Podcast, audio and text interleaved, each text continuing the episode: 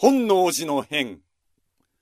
天正10年1582年6月2日夜明け頃、光秀は1万3000を率いて七条口から京都に入り、本能寺をびっしりと包囲します。何事じゃ信長はわずかな小召集と共に本能寺に宿泊していました。昨夜は嫡男の信太と、京都諸次第村井貞勝を招いて、ごく内輪の席を持ちました。信長は大いにくつろぎ、明け方になって、床に着いたところでした。最初、騒ぎが起こった時、信長も小召集も、下々の者の喧嘩と思いました。しかし、全くそうではありませんでした。わー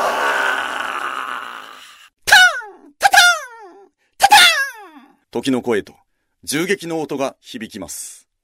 これは謀反かいかなる者の企てぞ信長が故障の森蘭丸に尋ねると、明智という者の仕業のようです。何？光秀かうーん、それならば、是非もない。是非もない。光秀が敵に回った以上、それがいい悪い言っても仕方がない。迎え撃つしかないという意味です。ば信長は自ら弓矢を取ると、ギリギリギリギリ、ぴょーギリギリギリギリ、ぴょー二つ三つと弓を取り替えながら矢を放ちますか。どの弓も弦が切れてしまいます。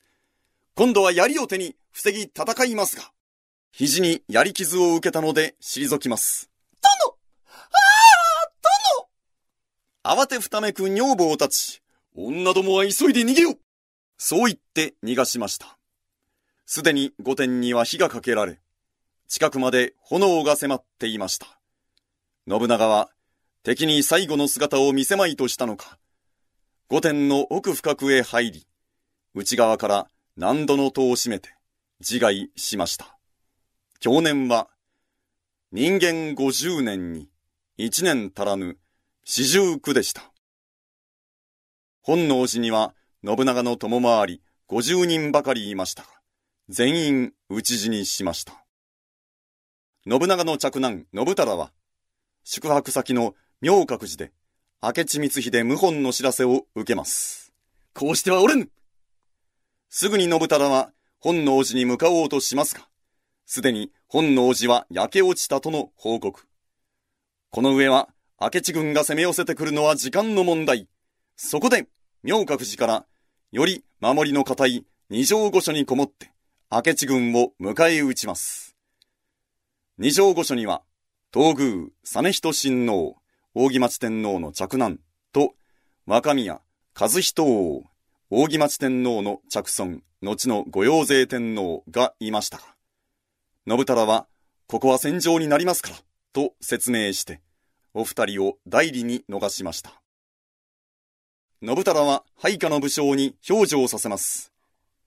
今日を逃れませ。そう進言する者もいました。しかし、信太は、これほどの謀反じゃ。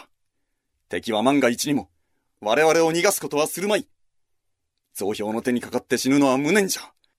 ここで、腹を切ろう。わーうわーすぐに押し寄せる明智軍一万三千。己明智光秀思い知れ信太郎は自ら門前に打って出て、刀を取って獅子奮陣の戦いをします。信太郎は油断できぬ。